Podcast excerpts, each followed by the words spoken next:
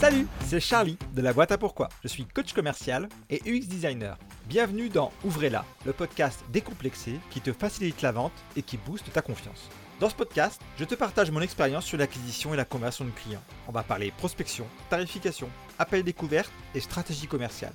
Je t'aspire aussi à travers l'histoire d'entrepreneurs qui osent l'ouvrir. Ces business à contre-courant qui cassent les codes et font avancer le monde. Je te promets, bientôt, toi aussi tu vas oser l'ouvrir. Bonne écoute Salut Maxime Salut Charlie C'est peut-être la magie de l'algorithme de LinkedIn qui m'a fait découvrir ton profil parce qu'en fait je rentrais d'un passage pluvieux et venteux en Bretagne. J'avais pris une navette pour aller voir l'île aux moines, une navette à moteur. Et à travers un de tes posts, je comprends qu'il bah, y a d'autres solutions qui existent, des solutions qui changent notre rapport au temps et au voyage. C'est très mystérieux dit comme ça.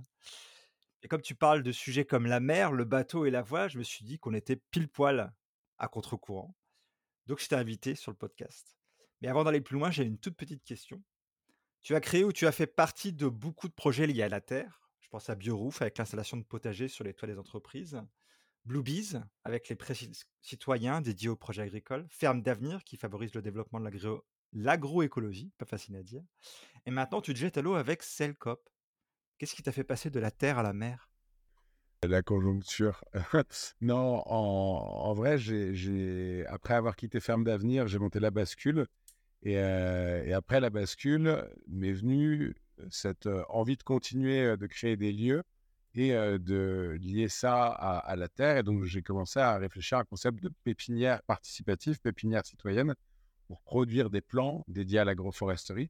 Et en fait, c'est un projet qui a mis beaucoup, beaucoup de temps à, à sortir et à sortir de terre il sort tout juste alors que ça fait trois ans et demi que je commence, que je travaille dessus. Et en fait, pendant cet interstice, pendant cet intervalle de temps plutôt, j'ai eu 40 ans et, j'ai lancé une idée, enfin pas, je, me suis amusé sur les réseaux à partager des expériences sur lesquelles ou des projets sur lesquels j'avais pu réfléchir ou travailler et qui n'avaient pas vu le jour. En fait, à 40 ans, tout le monde se retourne un petit peu et se dit Oh là là, qu'est-ce que j'ai fait, tada. Et en fait, moi, j'ai envie de tranquilliser tout le monde parce qu'effectivement, comme tu l'as dit, j'ai fait plein de choses, mais en fait, il y a plein de choses qui ne marchent pas. C'est parce que j'essaye mmh. beaucoup, beaucoup plus de choses encore. Et en fait, euh, l'idée de, faire des flottilles de bateaux qui pourraient partir à 30 bateaux vers, la, vers, la, vers New York ou vers le Brésil, ça me fait rêver depuis un bout de temps. Moi, je prends plus l'avion depuis 10 ans. Et il se trouve que ma femme est brésilienne, donc ma belle famille euh, et brésilienne, et je ne peux plus aller les voir depuis un bout de temps. Et, comme j'avais fait un tour du monde en 2005 qui s'était terminé par une transat à la voile, euh, je sais que c'est possible. Et ça a rebondi et, euh, ça, a pris très vite, ce qui fait que Cellcop est né un an avant Planteur qui avait commencé un an avant. Mmh. C'est un peu un concours de circonstances. Ok. Mais tu dis la con... as dit au début la première réponse c'est la conjoncture. Bah, la conjoncture, c'est qu'en fait, euh, pourquoi est-ce que ça a pris tant de temps de lancer euh, Planteur? C'est qu'en fait, le, modèle économique euh, n'est pas du tout façonné pour pouvoir rendre possible et, rentable et viable économiquement des opérations de plantation d'arbres. Et comme là, moi, l'ambition, c'est de le faire à grande ampleur. Je fais un pas de côté, du coup. en fait, on plante 2500 km de haies par an en France, et selon les scientifiques, il faudra en planter 25 000. Donc, il faut rajouter un zéro. Et en fait, pour faire ça, lever dix fois plus de sous, et en fait même beaucoup plus, ça ne se fait pas. C'est très compliqué de le mettre en termes de, de le monter en configuration, mécénat, subvention, etc. Parce qu'il n'y a pas assez de sous pour ça. Et, en fait, il faut essayer de trouver un modèle économique. Donc, si je dis la conjoncture, c'est que la conjoncture économique euh, qui, est, euh, qui, nous contraint empêche euh, ou rend très compliqué à monter des projets d'intérêt général ou des projets qui n'ont pas de retour financier. Donc le mot était peut-être pas idéal, mais, mais en tout cas, c'est clairement un. il y a eu le concours de circonstances que c'est un projet qui, qui, mettait du temps où j'ai donc décidé d'en lancer un autre. Mais il y a aussi cette, dimension hyper importante dans tous les projets qu'on mène quand on essaie d'avoir de l'impact. C'est que c'est des projets qui ne sont pas forcément rentables et que, euh, à la limite, le jour où, l'économie est totalement bien, peut-être qu'il y aurait plein d'argent euh, mmh. euh, renvoyé pour des projets de ce type-là. Et en vrai, non, ce n'est pas, pas le cas. Et à l'inverse, Cellcop, c'est plus facile de, de vendre cette rentabilité? Ouais, Cellcop, c'est beaucoup. Enfin, Cellcop, c'est pas que c'est beaucoup plus facile, mais en fait, Cellcop, on est sur un, terrain totalement vierge. On va dire, hein, c'est la première coopérative de transport de passagers à la voile. C'est le premier opérateur contemporain qui fait du transport de passagers à la voile. Et en fait, il n'y avait personne. Et alors là, on est plutôt des démêlés juridiques. C'était un peu compliqué parce que les, les, lobbies des armateurs n'ont pas du tout envie de voir des, nouveaux entrants sur leur, sur leur plate-bande, même si leurs plates-bandes sont, sont, toutes de, de faites, de mer.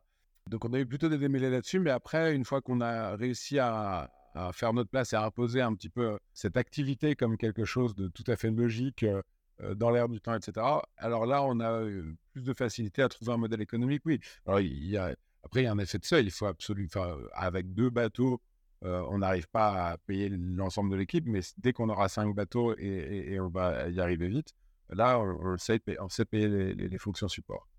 Tu as un peu répondu à la, à la deuxième question qui était le moment pitch. De euh, explique-nous euh, c'est le cop en une minute. Pitch, je vais le refaire du coup. Si tu, si tu m'offres. Euh, je t'offre la possibilité. Le pitch, c'est simple. C'est qu'en gros, il faut, tout comme il faut remplacer le parc des voitures thermiques partout, et ben en fait, il va falloir remplacer le, le, parc des navettes à moteur, des ferries, qui sont aujourd'hui très polluants. Et en fait, pour ce faire, il y a plein d'options. Des gens vont courir vers l'hydrogène ou autre. Nous, on pense que le vent, c'est la première voie à explorer. et d'ailleurs, ça fait des, siècles, des, millénaires que ça se fait comme ça. Donc, essayons avec notre, notre approche du, du 21e siècle de, rajouter un petit peu ce qu'on peut dans, cette vision-là et faire des navires innovants. Je suis parti déjà sur une verticale qui est créer des nouveaux bateaux. Or, L'idée, c'est d'offrir partout où c'est possible une alternative décarbonée au transport maritime. Et donc, il y a trois marchés. Globalement, il y a les très courtes distances. Là, on parle des îles côtières, euh, des, navigations de 20 minutes en vedette ou une heure en vedette. Il y a les moyennes distances. Là, c'est plutôt euh, une journée, 24 euh, heures, 48 heures. Donc, c'est pour aller en Corse, pour aller en Sardaigne, pour aller dans le Maghreb. et, et, les très longues distances. Et là, c'est les transatlantiques, etc. En fait, on a commencé CLCOP en ouvrant les moyennes distances avec des bateaux de propriétaires qui euh, dorment au port. Et on a euh, décidé d'optimiser leur usage en proposant des allers-retours entre le continent et la Corse. Et donc, on a lancé ça en 2022 avec un premier bateau. En 2023, on avait un deuxième bateau. Donc, ce sont des bateaux qui font 50 pieds. Donc, euh, ça fait 15 mètres de longueur. En gros, c'est 10, enfin, 10 couchettes, donc deux skippers et, 8 passagers. Et donc, cette année, en 2023, on a emmené plus de 1000 personnes en Corse sur la saison avec 8 skippers. Donc ça, c'est pour la moyenne distance. La courte distance, on a commencé donc à lancer un programme là-dessus, c'est construire des, vedettes donc à voile, des navettes à voile qui peuvent embarquer 80 personnes, qui sont très véliques. Très véliques, ça veut dire qu'avec très peu de vent, elles peuvent déjà naviguer au vent. Ça ne veut pas dire qu'elles vont très vite quoi qu'il arrive, mais et donc voilà. donc là, on a bossé avec un cabinet d'architectes navals dont le kiff ultime, c'est la vitesse. Donc, du coup, ils ont vraiment optimisé. On a un bateau léger qui embarque 80 personnes. Donc là, il est en, construction et il sera livré en avril. Et donc, on va ouvrir soit Concarneau, les soit euh, Lorient-Groix. En tout cas, ce sera en Bretagne Sud. Et ensuite, il y a les très longues distances. Et alors, pour ça, on l'avait fait la première année avec nos, bateaux de 50 pieds. On avait emmené 5 personnes et on, on en avait ramené 5. C'est des gens qui, qui peuvent prendre 35 jours, qui sont prêts à vivre dans un espace confiné avec cette personnes qui connaissent pas pendant 35 euh, jours. Et en fait, on se dit que c'est pas ça l'avenir, le futur des transats à la voile. C'est plutôt du côté des gros euh, voiliers. Et notamment, là, il y a les premiers voiliers cargo qui sortent. Donc là, on a des, entreprises comme Tote, euh, Grand Sail, Neoline, Windcop, qui sont en train de sortir leurs gros bateaux. Et sur chacun de ces bateaux, ils ont six cabines doubles. Et donc, ils peuvent embarquer une douzaine de passagers. Ça, c'est l'étape 1. Mais l'étape 2, c'est que ces grosses coques de 80 mètres de long, bah, en fait, on en face des bateaux, euh, des, liners transatlantiques, on appelle ça. Et donc, on, à jour, dans quelques mois, années, on va lancer la construction de liners transat qui permettront de, d'emmener 400 personnes à une vitesse très, très qui n'est pas la même vitesse que nos petits bateaux. Ce sera plutôt du 12-13 nœuds, donc on pourra faire Le Havre-New York en 15 jours. Et là, en plus, ça permet de descendre le coût. Et voilà. Donc, c'est un peu ces trois pistes qu'on explore euh, aujourd'hui. Et juste pour terminer sur cette idée d'une liner transat, parce que j'aime bien l'image qui, a été un peu entretenue par Arthur Levaillant, Arthur qui est, le, président de CL Club et qui est un, coureur au large, qui a fait la route du Rhum, etc. Il dit que ce qui est fou, c'est que la compétition sur les mers aujourd'hui, elle se joue sur des énormes bateaux hyper techno, etc. Enfin, voilà, qui vont hyper vite, qui volent au-dessus de l'eau, qui valent 20 millions chacun, qui emmènent un gars à l'autre bout du monde. Le gars, il revient en avion et puis toute l'équipe pour envoyer part en avion pour ramener le bateau. Ouais, ça a quand même un intérêt écologique relativement mesuré. Et en fait, essayons de, de, de, de faire basculer cette, cet esprit de compétition entre les nations sur un truc utile. Et donc, qu'est-ce, que, qu'est-ce, qu'est-ce qui serait plus beau que de pouvoir dire, bah, nous, la France, on a emmené 400 passagers en 15 jours de, du Havre à New York avec zéro énergie embarquée. Allez, faites mieux la Nouvelle-Zélande, faites mieux les États-Unis, faites, mieux le Brésil. Et, et mmh. quelque part, il y a, y, a, y a, un petit enjeu, une petite histoire à raconter. Quoi. Oui, puis en plus, c'est quelque chose que l'histoire a déjà vécu, que ce soit euh, les premiers déplacements, euh, le vélo, la voiture, euh, l'avion. Enfin, je veux dire, les premiers moments de l'aviation, c'était à celui qui ira le plus loin ou qui arrivera à voler plus longtemps. Donc, ça ne me surprendrait pas que cette course, pour le coup, un peu plus vertueuse, ait la même, elle la même réussite, quoi. Ouais, sachant que c'est un, bis, c'est un bis répétita quand même. Hein. C'est un bis répétita parce qu'il y a, y, a, y a 100 ans, personne n'avait. Bah, il y a 100 ans, les gens, ils traversaient l'Atlantique en bateau. Alors, pas à voile. Pas à voile Alors, là-bas, c'était un pitch de une minute. On n'y est pas. Je peux le refaire. Je peux faire la version une minute. mais ça. Quand tu es entrepreneur, il faut savoir pitcher en une journée, en 20 secondes parfois, quand vraiment tu sais que tu as 20 secondes pour capter. Ou alors, euh, là, comme on a un petit peu de temps, je me suis laissé embarquer. Je suis désolé. Mais je peux essayer de le faire. Je peux faire la version une minute si tu veux. Ah, si tu veux, vas-y. Allez, c'est bah, parti. En fait, l'idée, c'est de transporter euh, des passagers à la voile euh, afin d'optimiser l'usage des bateaux de propriétaires qui dorment souvent au port, dans un premier temps, et ensuite de déployer de nouveaux outils de transport qui soient plus adaptés vraiment spécifiquement aux passagers et qui permettront de relier des, zones qui ne sont pas aujourd'hui reliables sans carbone grâce à, un moyen de transport qui, en plus, permet de se reconnecter au temps, de vivre une vraie aventure et, de, regarder les étoiles. Impeccable. T'as même, as même à moins d'une minute, je pense. Très bien.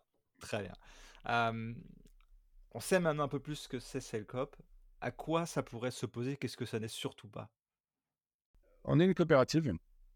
Donc, ça n'est surtout pas un, moyen de s'enrichir. C'est-à-dire que l'idée n'est, enfin, ce n'est surtout pas un outil pour l'équipe, les fondateurs, etc., de s'enrichir.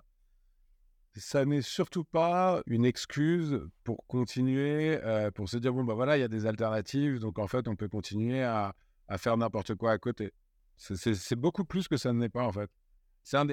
Pour de vrai, ça n'est pas un projet clivant. C'est un des premiers projets que je fais où à peu près tout le monde, tout le monde est d'accord. Tout le monde dit c'est bien, tout le monde kiffe. Et, euh, là, on a des banques qui nous suivent, on a des sociétaires qui nous suivent. Et en vrai, dans les, dans les projets écolos, que ce soit planter des arbres, bah, tu as toujours des gens qui se battent. quels arbres tu plantes? Est-ce que tu fais pas de la sylviculture? Dis pas que tu fais de la forêt, en fait. Non, il ne faut pas planter des arbres, il faut préserver les forêts. À chaque fois, il y a toujours des, euh, des, euh, des, débats qui naissent et qui cristallisent un petit peu euh, des gens qui pourtant sont d'accord sur, sur une grande partie de la, du sujet. Quoi. Et c'est, ça, c'est une partie épuisante de, de l'entrepreneuriat impact, je trouve. C'est, il y a plein de gens qui disent en France, c'est comme ça. Je ne sais pas si en, France, c'est comme ça. Je ne sais pas si, c'est, si pas pareil, ailleurs. Mais en tout cas, moi, je trouve qu'on a quand même souvent beaucoup de gens qui qui viennent bah, chercher, bah, qui viennent faire une, guerre de pureté, qui viennent essayer de, dire mais en fait, tu n'as pas le droit de parler des entreprises comme ça si tu veux faire. Et pour le coup, Sailcop, c'est un grand soulagement, c'est un grand, enfin c'est une vraie, enfin ça, ça, ça, apporte une vraie sérénité dans, dans, l'aventure. C'est que tout le monde est d'accord et tout le monde a, semble vouloir qu'on réussisse. Tu as quand même parlé des armateurs qui n'avaient pas l'air très très ouais, contents avec le concept. Et puis vous faites un peu concurrence, j'imagine, à toutes ces navettes, euh, comme je disais dans l'intro, à moteur.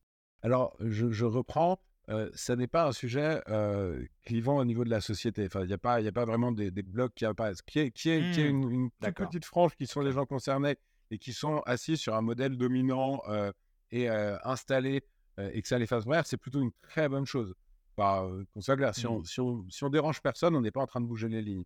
Le but, c'est de réussir à, déranger les bonnes personnes. C'est-à-dire qu'il ne faut pas bah, et là, on dérange vraiment des personnes qui sont assises sur des, espèces de rentes. Hein. Ils gèrent en gros des actifs qui sont des bateaux. Et en gros, ils, ont ils polluent énormément et peu, peu leur apportent en fait. Et en fait, c'est eux qu'on veut déranger. Ouais. Ça, c'est. Mais bien vu, bien vu, bien relevé, c'est vrai.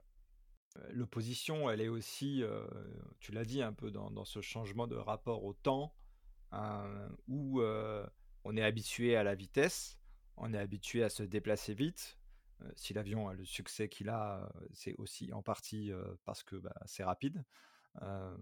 Il y, a ce rapport au, voyage à, à la relation à la distance, à la relation au temps, qui est très différent quand tu voyages en bateau euh, à voile versus euh, dans des moyens plus rapides et plus classiques. Quoi. Alors, c'est vrai sur la très grande distance, c'est beaucoup moins vrai sur les Ouais. courtes distances, parce que là, on passe de 40 minutes à une heure et quart. Enfin, en gros, le, le delta, il, est, méchant. il est vraiment euh, absorbable.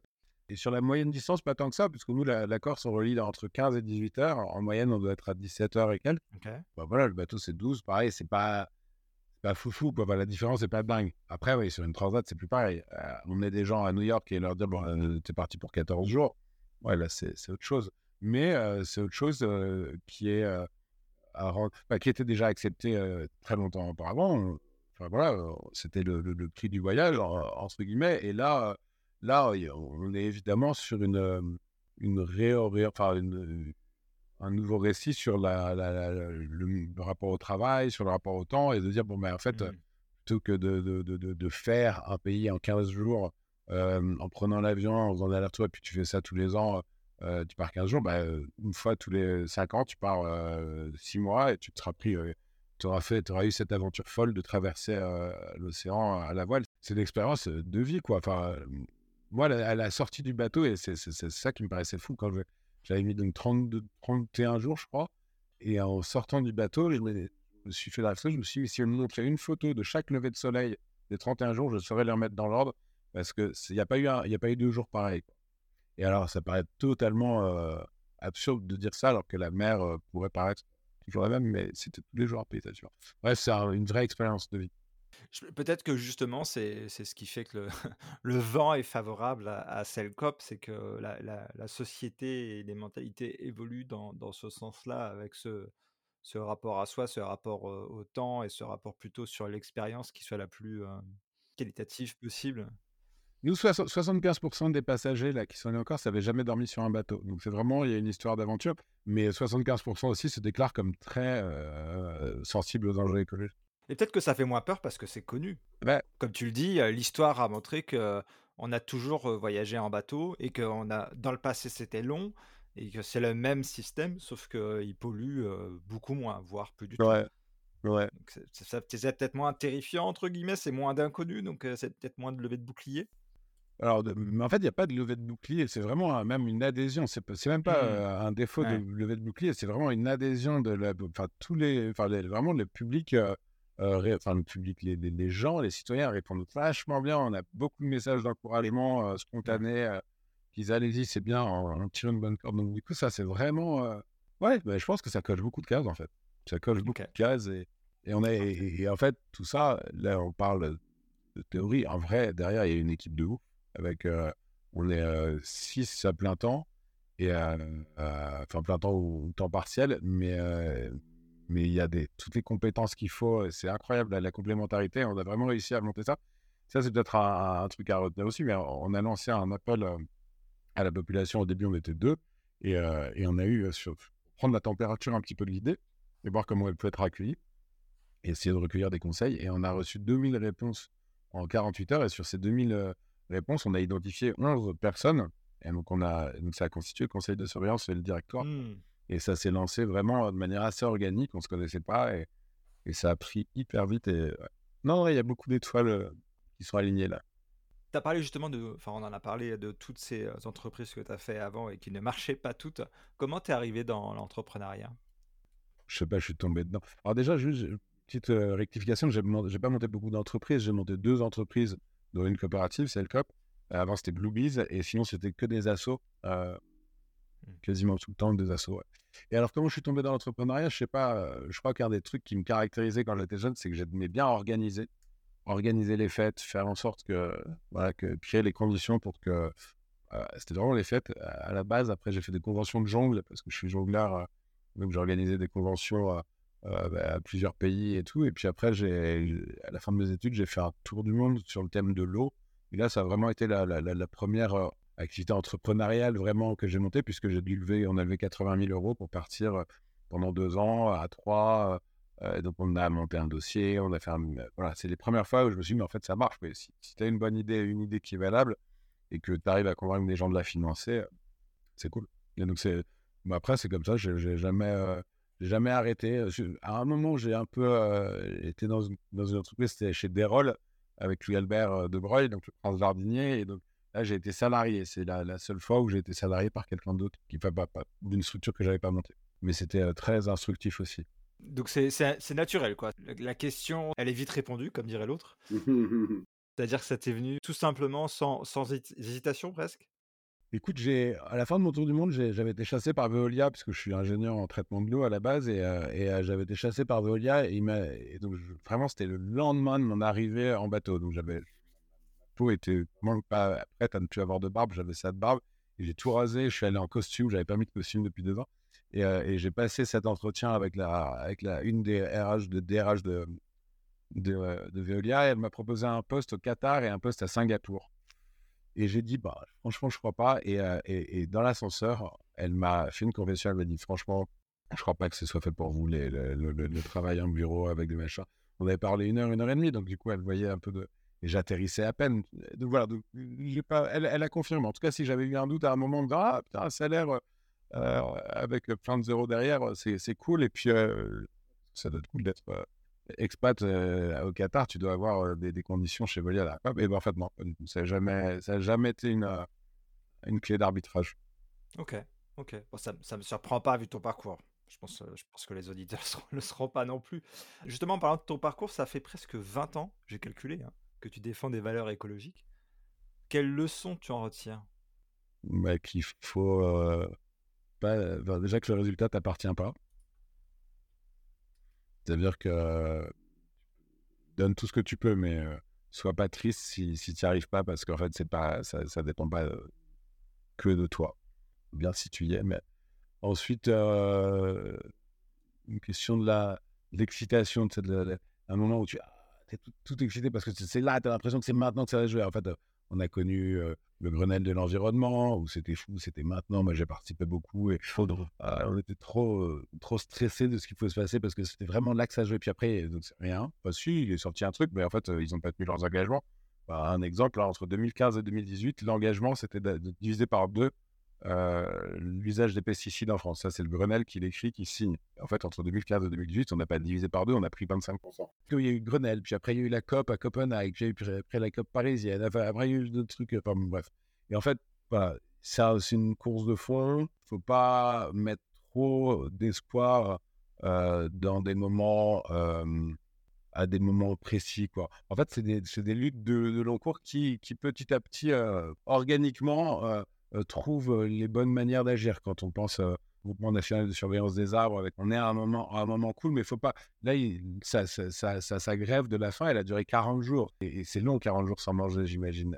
Donc tout ça, c'est dans le rapport au temps. C'est ne pas. Enfin, euh, prendre, se détacher un petit peu de sa conviction que c'est qu'il faut agir dans l'urgence, parce que c'est la seule manière, je pense, de tenir dans la durée.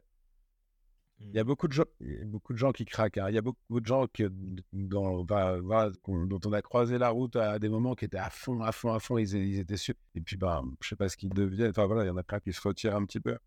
C'est intéressant ce que disent. Comment on fait pour joindre ça Et je pense que c'est assez vrai pour l'entrepreneuriat en général. Hein. Mais comment on fait pour joindre ça quand on parle ou qu'on entend beaucoup le terme d'urgence?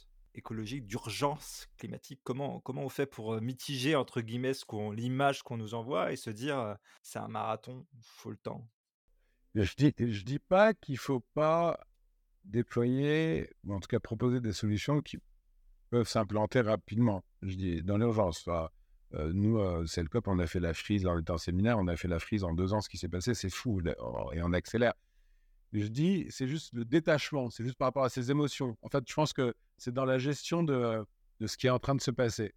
Quoi qu'on fasse, les Chinois, quoi qu'on fasse, les Américains, quoi qu'on fasse, euh, la guerre, euh, deux jours de guerre est appuyé, quoi qu'on fasse.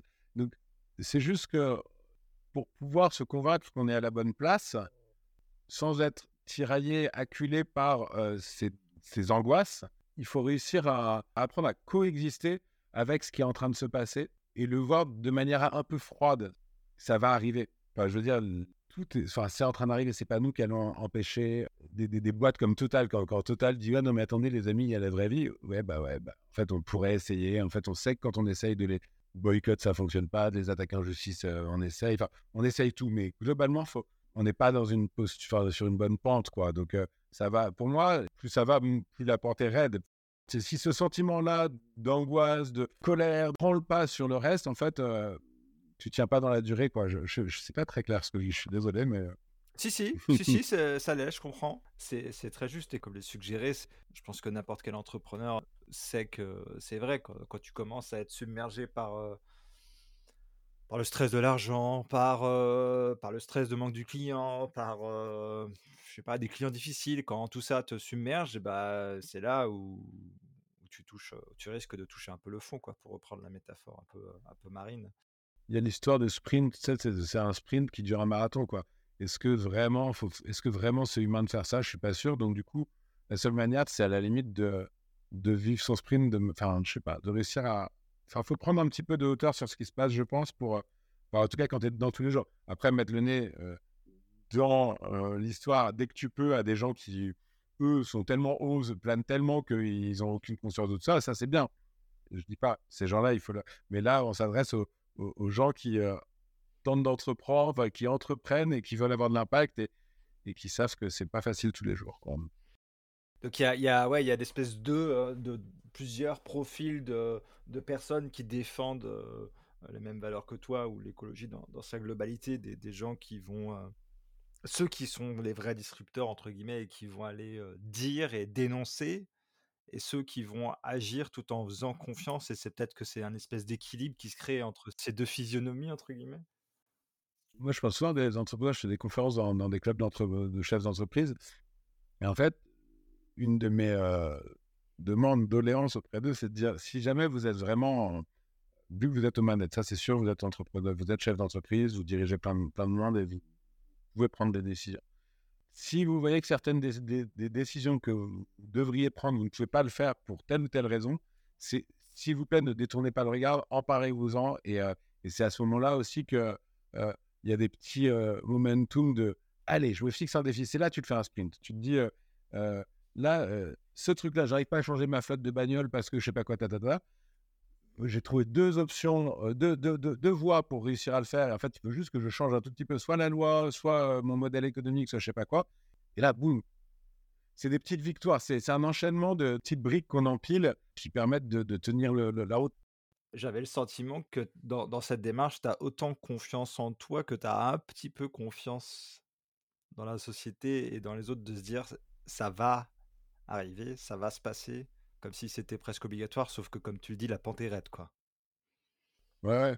Bah, en tout cas, on a compris pendant le Covid, tous ensemble. Bah, je, ah, je, veux dire, mais donc du coup, une courbe qui commence comme ça, bah, elle ne fait pas un pic direct. Donc là, on sait globalement, et le club de Rome dès 72 avait donné des, avait fait des, projections et ils ne sont pas tant plantés que ça en gros, on sait qu'il y a quand même une partie où, à un moment où voilà, il va, il va se passer des choses qui font que la population va baisser drastiquement, que la, disponibilité en, eau potable, en, en, nourriture va aussi baisser. Après, il faut trouver du bon au quotidien. Et pour ça, pour, pour moi, le seul, en tout cas, mon, carburant à moi, c'est de me dire les trucs sur lesquels je travaille dans 30 ans, c'est évident qu'ils existent. Mmh. Je ne vois pas comment on peut s'engager. Enfin, bosser chez Total en se disant, ah bah, enfin, sans, en, en, omettant de se projeter et en, occultant le fait qu'en vrai, c'est voué à disparaître. Enfin, je comprends pas comment tu, tu, tu, bosses, tu te lèves tous les jours pour un truc qui est voué à disparaître. Quoi. Ça, ça a à voir et un peu à voir. J'ai une référence en tête. Je sais pas si tu connais Camelot, la, la série d'Alexandre. Moi, un peu. Il y a un épisode où le roi décide de, il jette comme ça l'idée d'abolir la peine de mort parce que lui, les exécutions, ça, ça lui plaît pas. Mais bah, le, son beau-père, qui est lui plutôt un sanguinaire, il dit mais ça va pas, c'est n'importe quoi. Et le roi abandonne en disant mais ça aurait été trop cool ça, le premier pays de Bretagne à, abolir la peine de mort, c'est trop classe. Et puis sa femme dit oh bah de toute façon c'est pas trop pas trop à la mode. Il dit si si moi je vous dis dans dix ans la peine de mort il y aura que les barbares qui le feront. Et sauf qu'on est on est dans le Moyen Âge et on sait très bien ce qui se passe. Mais tout ça pour dire que l'histoire suit un cours quelque part, elle, évolue naturellement. Je trouvais, je trouvais le parallèle assez. Je suis convaincu. Il y a, il y a, une, une, autre anecdote. la BPI, donc la Banque publique d'investissement, contacte le directeur de la Bretagne et je lui parle de Cellcop. Au tout début, hein, vraiment, on n'avait pas encore de bateau et tout. Et à la fin du truc, il nous dit écoutez, vous seriez venu nous, nous parler de ça il y a deux ans. Franchement, on en faisait une blague en interne. Hmm. Là, je vous dis un truc, c'est qu'on est garant. On, on se porte garant pour les banques si vous avez des prêts, etc. On est, on est sûr que vous êtes dans le sens de l'histoire. Et ça, c'est fort, quoi, parce que ça veut dire que ça, vient, c'est le monde. Et, et bosser sur le monde qui vient plutôt que celui, dans celui qui s'éteint, c'est, tellement euh, enthousiasmant chaque matin, quoi. Bon, je, je vais fermer cette parenthèse. Tout va bien, vous inquiétez pas. Qu'est-ce qui vous a motivé à, à choisir le statut de coopérative pour Selcop? Bah, le fait de pouvoir associer des acteurs, des opérateurs du secteur, notamment des ports, des collectivités locales, des usagers. Si jamais on parle de navette et qu'on on va desservir une île, bah, c'est trop cool que le bateau puisse être co-détenu par les Iliens. Et puis il y a aussi cette, histoire. Moi, je, crois vraiment profondément aux valeurs coopératives, mutualistes et, et, euh, j'ai vraiment un peu de mal avec le capitalisme dans la forme qu'il qu'il peut avoir aujourd'hui et prendre d'emblée un, cadre qui, qui pose le fait que, tu as vu, quand tu m'as demandé qu'est- qu'est-ce que ça n'est pas, ça n'est pas une entreprise qui est destinée à enrichir ses, ses actionnaires, quoi. Enfin, quelques actionnaires. Non, je pense que c'est aussi dans l'i- dans l'idée de pouvoir fédérer, parce qu'on va pas être les seuls, nous, à proposer Enfin, je sais pas, on va pas s'occuper de la Thaïlande, on va pas s'occuper. Il y a plein d'endroits où on ne pourra pas aller. Et pour autant, il me semble que si un truc de. Enfin, si une, une- une dynamique de ce genre-là peut être euh, malgré tout un petit peu euh, euh, coordonnée, et donc la coopérative le. Donc c'est une logique euh, complète euh, par rapport au projet. Quoi. C'est rigolo parce qu'on avait deux personnes qui au départ voulaient bosser avec nous, qu'on avait pressenti, avec qui on avait off- offert le, le poste de directrice générale, donc c'était le chien. Et elle, a- elle sortait d'une grande école de commerce dont, dont- dont je tairai les trois lettres, mais elle a dit non, non, mais en fait, moi, ça m'intéresse pas. Euh, je veux, euh, si jamais, euh, je veux qu'on fasse un benchmark. Si ça fonctionne, on se fait une, une SS et même moi, je suis prête à mettre des, des, des billes dedans. Et en, en fait, euh, non, nous, on, on a vraiment bloqué. Alors, ça présente beaucoup d'in- d'inconvénients hein, d'être en Mhm. coopérative quand même. hein, parce que lever de, de l'argent en skick, c'est bien parce que tu peux lever auprès de sociétaires, et donc du coup des petits tickets de 100 balles jusqu'à 5000 balles pour certains. Mais par contre, lever euh, 400 000 balles en equity, tu n'y arrives pas. Tu ne t'intéresses pas à l'échelon. Quoi. Et donc, quelque part, il y a plein de gens qui aujourd'hui nous, nous disent, on prend des conseils un petit peu à droite à gauche, et il y a un conseil qui revient souvent, c'est passer en SAS. Parce que comme ça, vous pourrez acheter une flotte de bateaux, enfin, et lever beaucoup de sous auprès d'investisseurs. Et peut-être on fera un spin-off, une autre structure qui soit vraiment dédiée à l'acquisition de bateaux et qui pourra lever des sous plus, plus facilement auprès de, de capital risque.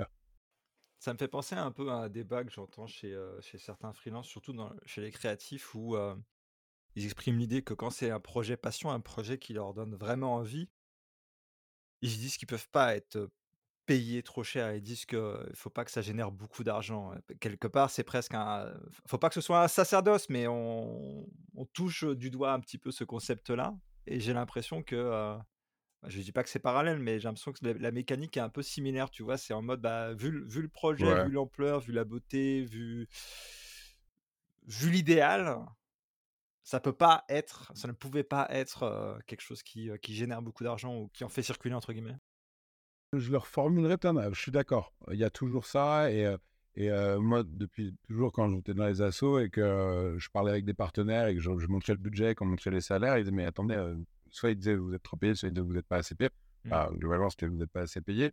On disait Bah ouais, mais en fait, l'argent, il est mieux utilisé ailleurs. Et c'est surtout ça, en fait, c'est de dire euh, Nous, euh, on préfère ne pas gagner plus que de ce dont on a besoin. Et on sait à peu près ce dont on a besoin. Et, et tout l'argent qui vient en plus, ça permet de développer le projet. Et c'est effectivement le projet qui nous fait lever le matin, pas, pas, pas- pas l'argent. quoi. Donc il y a ça. Après, quand tu es freelance, c'est autre chose parce que c'est tu as un prestataire, tu as une, une entreprise et, une entreprise, elle, a plein de dépenses. Et quand elle te prend comme créatif, enfin, prendre Enfin, c'est très difficile à évaluer ce que tu as apporté à l'entreprise comme créatif. Quoi. Et donc, du coup, quelque part, tu l'as peut-être apporté énormément et c'est peut-être le meilleur moyen qu'elle avait d'elle d'aiguiller son argent. Donc, il faut pas avoir de scrupules à, à le facturer bien si tu sais que ce que tu as fait, bah, elle, Mais justement, la plupart des gens ont des scrupules. Ouais. Parce qu'on n'a pas de mal à faire l'inverse, c'est-à-dire quand un projet nous pro- nous plaît pas tellement ou que le feeling avec le client est pas bon, on se dit j'ai pas vraiment envie de travailler avec eux, donc j'augmente le prix. Et s'ils disent non, bah au pire je me fais plein d'argent. Là, là, le, le concept fonctionne très bien. Ouais. Alors que le parallèle de dire euh, je suis passionné par le concept, euh, le, le projet me, me plaît, je vais me donner à 150%, mériterait pourtant qu'on soit payé plus, puisqu'on va donner encore plus de. Tu me Ouais, l'heure, non, on mais c'est vrai. encore plus de choses à ce client-là. Enfin, dans le monde associatif, c'est globalement la même chose. Quoi. Ça, Mm. la- l'argent est quand même un petit peu pas tabou, mais ça, enfin, ça a le même. Et mais c'est dommage, effectivement. Et en fait, je vois quand on recrute pour des assos, etc., si tu mets des, des salaires trop bas, bah, il y a plein de gens que tu n'auras pas, quoi. Et voilà. Et après, est-ce que, le- est-ce que ces gens-là que tu, que tu rates pourraient pas apporter dix fois plus en étant à l'intérieur? Enfin, voilà. Et nous permettre de payer leur, leur job largement, quoi. C'est un peu euh, des paris, parfois. À quel challenge tu as dû faire face dans.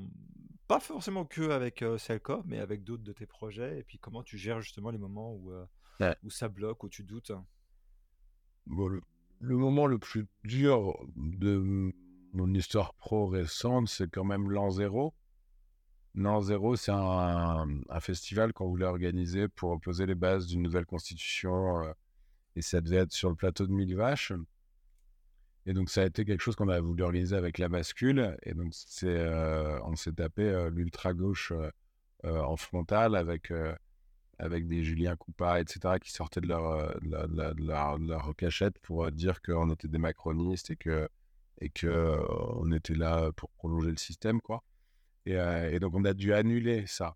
Qu'en gros, on, avait une grosse orga, c'était un budget d'un million et quelques, et on a dû annuler 30 jours avant le, le- le festival. Et moi, j'ai été suivi par les, euh, par les RT, qui sont les anciens RG, euh, par les RT pendant plusieurs semaines. On avait un rendez-vous hebdo toutes les semaines. on- ils m'aidaient parce que j'étais visé très fort par, par ceux, en plus, que je considère être des cousins, même pas des frères de, de, de, de pensée, de valeur.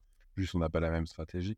Et ça, ça a été un moment un peu dur de, de, de mon histoire. C'est le moment où vraiment tu te fais retourner par des médias que tu avais l'habitude de lire et ils prennent même pas le temps de t'écouter. Ou, voilà. Et puis euh, devoir annuler une mécanique où tu avais une affiche de ouf. Plus ça allait, moins les artistes étaient à l'aise, quoi, parce que ça, ça secouait. Mais mais il y avait Manu Chao, Mathieu Chédid, Trio. Et donc ça, c'était pour la musique, mais on avait surtout un, un panel de, de, de speakers infini, quoi. Et ça aurait été dingue. Mais voilà, ça, ça a été un peu dur et il y a un moment de passage à vide. Challenge, bah après, c'est toujours le, PFH, quoi. C'est toujours euh, les, départs, c'est toujours le départ des gens, quoi. S'il y a des gens qui partent ou que tu dois faire partir, c'est, c'est, moi, c'est le, c'est le côté. euh, Et alors, comment je gère euh, Un peu dans, dans la même veine que ce que je disais par rapport à l'urgence, c'est de pas d'essayer de pas réagir à chaud, essayer de, prendre le temps, de, voilà, on peut s'exciter dans tous les sens. La Terre, elle tourne, quoi. Donc, pose-toi. C'est un peu l'an 1 d'ailleurs. L'an 1, c'est euh, on s'arrête, on réfléchit et c'est pas triste.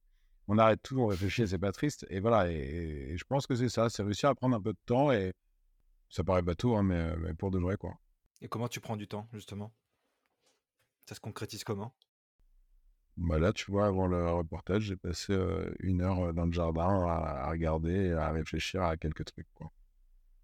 Et pour, voir, pour savoir comment l'idée les, les, prochaines euh, réunions que j'ai et euh, et qui impliquent euh, bah, des décisions, des arbitrages et, et essayer d'avoir la, la, la- la- la tête claire un petit peu. Du coup, c'est méditatif. C'est beaucoup ça. Il y a des gens- qui lisent des livres aussi. J'ai eu ça. Ouais, mais après, les, les- les- un livre, moi, je- je- j'ai beaucoup lu, je lis un peu moins, mais, euh, mais euh, ça t'embarque. Enfin, t'es malgré tout dans une histoire qui n'est pas la tienne. pose la question justement parce que tu, tu as ta façon, j'ai ma façon, la personne que j'ai interviewée récemment a une façon. Et je trouve intéressant de ne pas te confronter, mais en tout cas de se dire, ah tiens, ça, il fait ça, peut-être que je vais essayer ça, peut-être que ça marcherait pour moi, tu vois, de- quand tu as un moment de doute ou un moment de un petit peu de perturbation, entre guillemets, de, de pouvoir reposer, quoi. Il y a- deux trucs, hein, c'est vraiment se, se- forcer à pas réagir à chaud. Et moi, il y a plein de fois où j'écris des lettres ou des mails, et je les écris, je les envoie pas.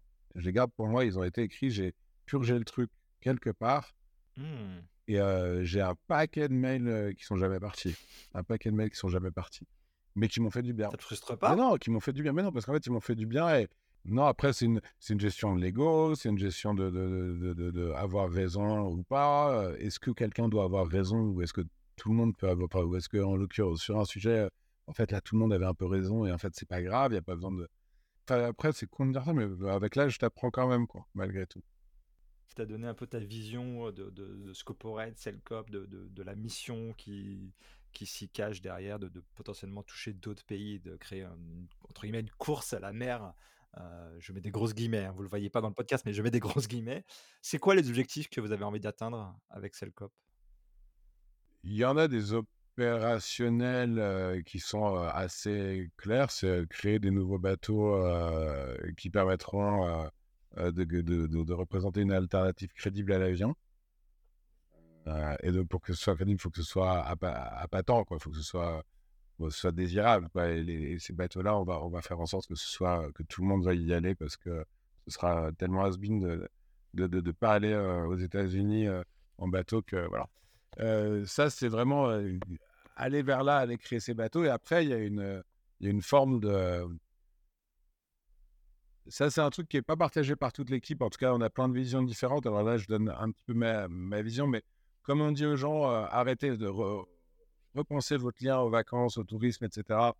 Euh, juste les envoyer sur des endroits magnifiques, hein, au demeurant, qui peuvent être la Creuse, la, la, Drôme, l'Ardèche, etc. C'est super, mais je pense qu'on a inventé encore. Et, euh, en l'occurrence, on, réfléchit, et moi, ça, c'est l'idée que je, porte. c'est moi qui parle pour Telcom. Là, je, la partage, mais les autres, je vous en ai parlé aussi, hein, c'est les liners, les express.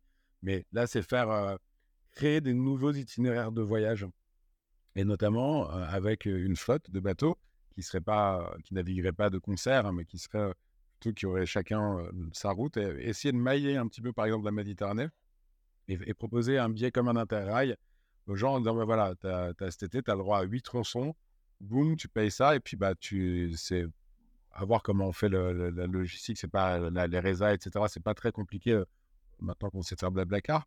Donc, moi, j'ai bien envie de, créer un nouvel imaginaire de voyage, un truc qui n'existait pas en fait. Ça existe très peu, très marginalement, c'est du bateau stop, mais le bateau stop, en fait, tu passes vraiment beaucoup, plus de temps à attendre ton bateau et à trouver un bateau qui va à la bonne destination que, que, de faire ça. Et donc vraiment, et ça, le, statut coopératif le permettrait, par exemple. On pourrait dire, euh, bah, écoutez, on achète cette année, on essaye d'acheter six bateaux, c'est 150 euh, ou 200 par bateau, vous trouvez un million, boum, on achète ces bateaux, ils appartiennent à la coopérative et c'est parti, euh, on leur fait chacun un itinéraire. Ça, moi, je, rêverais de ça. Et, je pense qu'après, tu peux l'étendre.